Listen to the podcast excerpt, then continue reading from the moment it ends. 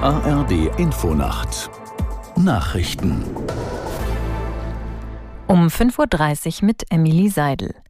In die Beratungen der UN-Klimakonferenz schalten sich ab heute die Staats- und Regierungschefs aus zahlreichen Ländern ein. Ziel ist, dass sie der Anfangsphase der Klimakonferenz in Dubai mehr Schwung geben. Aus der NDR Nachrichtenredaktion Ulrike Ufer. Für Deutschland reist Kanzler Scholz nach Dubai. Beobachter erwarten, dass er sich besonders zu dem von Berlin maßgeblich vorangetriebenen Klimaclub äußert. Dessen 33 Mitglieder sollen beim Klimaschutz eine Vorreiterrolle einnehmen. Der Club hat einen Fokus auf Industriepolitik.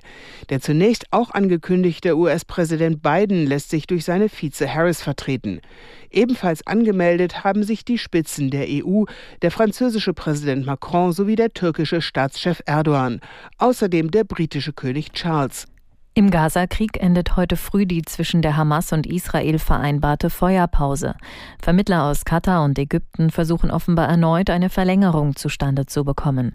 Nach Informationen der Nachrichtenagentur AFP bemühen sie sich darum, dass die Waffenruhe zunächst für weitere 24 Stunden Bestand hat. Gestern Abend hatte die Hamas noch einmal sechs in den Gazastreifen verschleppte Geiseln freigelassen. Im Gegenzug entließ Israel 30 palästinensische Häftlinge aus Gefängnissen. Der Mindestlohn für Pflegekräfte steigt. Von heute an bekommen rund 1,3 Millionen Beschäftigte in Einrichtungen mit Pflegemindestlohn mehr Geld. Aus der Nachrichtenredaktion Gisela Former. Ungelernte erhalten nach Angaben des Bundesgesundheitsministeriums statt 13,90 Euro nun 14,15 Euro pro Stunde.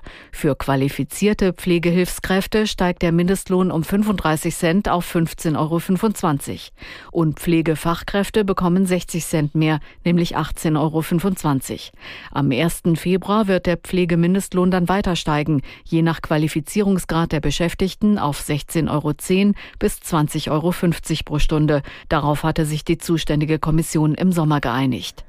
Auf der australischen Insel Tasmanien sind 34 Grindwale verendet. Warum die Tiere an einem abgelegenen Strand an der Ostküste der Insel strandeten, ist laut Behörden unklar. Erste Untersuchungen hätten keine Hinweise gegeben, hieß es. An der Küste Tasmaniens stranden immer wieder Grindwale. So waren etwa im vergangenen Jahr im Westen der Insel mehr als 200 Tiere verendet. Nach wie vor können Grindwale gehören Grindwale zu den Delfinen.